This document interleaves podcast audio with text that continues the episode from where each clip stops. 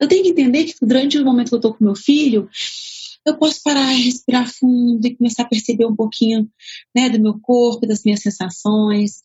Eu posso falar frases positivas para mim. Eu posso, então, enfim, é a gente começar a desassociar o autocuidado da ausência de criança. E a criança, ela. Então, então, realmente, tem um problema aqui, eu estou percebendo certo, né? Tem um problema, mas você está tomando conta, que bom. Então, eu posso ser criança, né? Não preciso me preocupar com você. E a criança segue, enfim. Olá, eu sou Lívia Praeiro, idealizadora do 8 Horas, mãe do Miguel e da Maria Luísa. E esse é o nosso podcast semanal. Que o PI preconiza aqui em relação a o que pode vir a acontecer com uma criança durante a noite? Ela pode acordar ocasionalmente durante pesadelos, quando né, estão nascendo os dentinhos, quando ela está sentindo alguma dor, né, nos picos de crescimento. Então a gente. E, e em que momento que um bebê está passando por isso, gente? Sempre. Né? O primeiro ano de vida de um bebê é o quê? Com inúmeros desenvolvimento físico, cognitivo, motor. Então a criança está ali em pleno desenvolvimento e claro que isso vai impactar essas, essas aquisições motoras, principalmente as motoras e as cognitivas, elas vão é, estimular essa criança. Então, durante o sono, a criança está adormecendo. Quantas vezes, né? Qual que, qual que é a primeira fase que a gente começa a sentir mais dificuldade em relação ao sono da criança? Quando ela começa a virar ela começa a virar. Ela teve aquela aquisição de, de virar, né, de mudar de posição no bercinho, Aí ela fica de bruços, aí ela não consegue dormir, ela não consegue voltar, enfim, e a gente tem que ir lá e voltar ela, e ela vai vir de bruços de novo.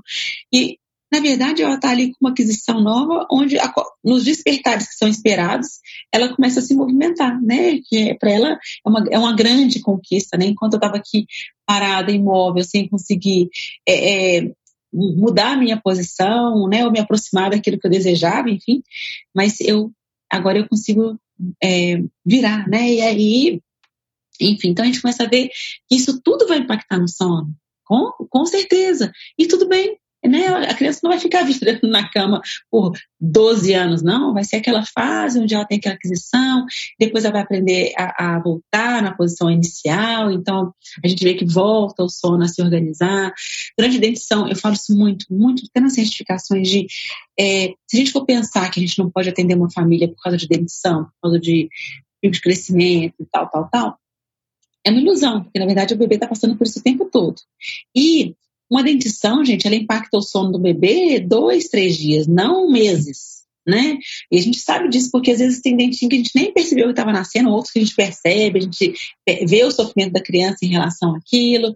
Enfim, então a gente vai, é, vai, vai sabendo lidar com aquilo, mas não mistificar, gente, ou não buscar a causa para o mau comportamento de sono da criança. O que, que é um mau comportamento de sono da criança? Uma criança que demora para dormir, uma criança que desperta muito e não se acalma, independente da sua presença, independente de estar aumentando, sabe? Ela está sempre agitada, agitada.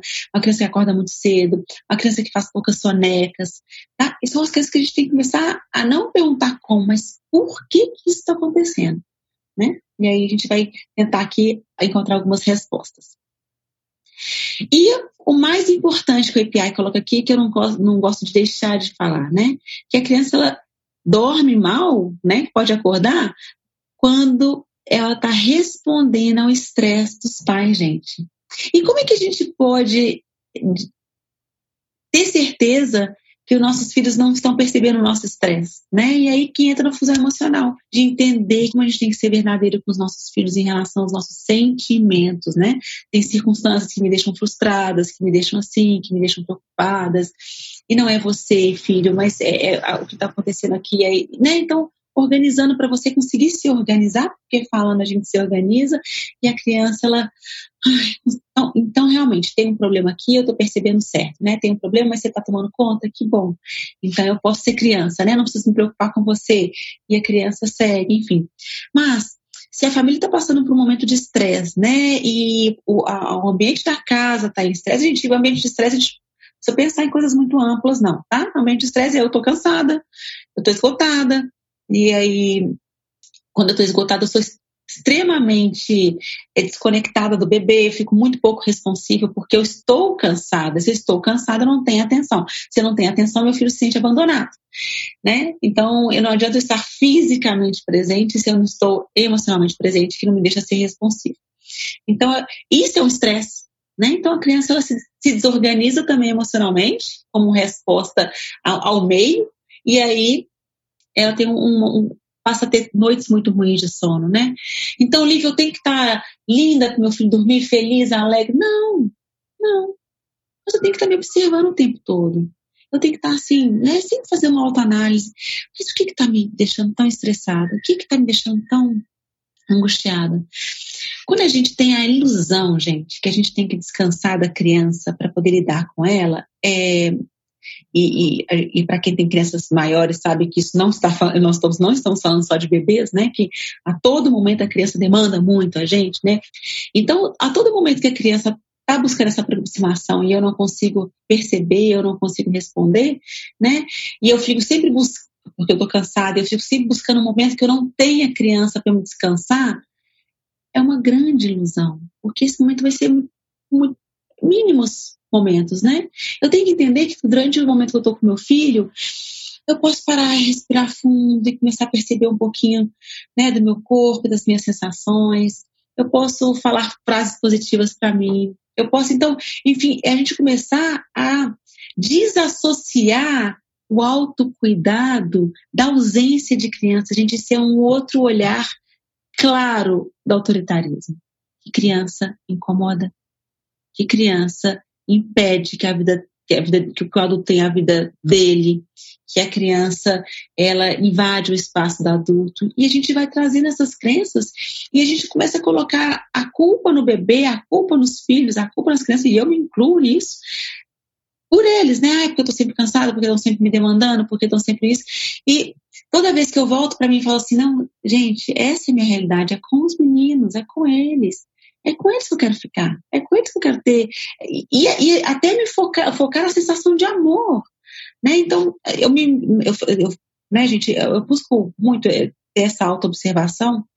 E, por exemplo, a gente está brincando, e quando eu começo a ficar ali cansado da brincadeira, eu começo a focar neles assim, de olha o sorriso dela, da Malu, que lindo. Gente, que ela, ela, é muito linda. Ela não sei, né? Aí o Miguel fala comigo, eu começo a observá-los, a gente, a gente fala com a, a, é, quem estuda aí, né, mindful, mindfulness, é, sabe que a gente tem ali como um dos, um dos lemas, né, é o olhar de primeira vez.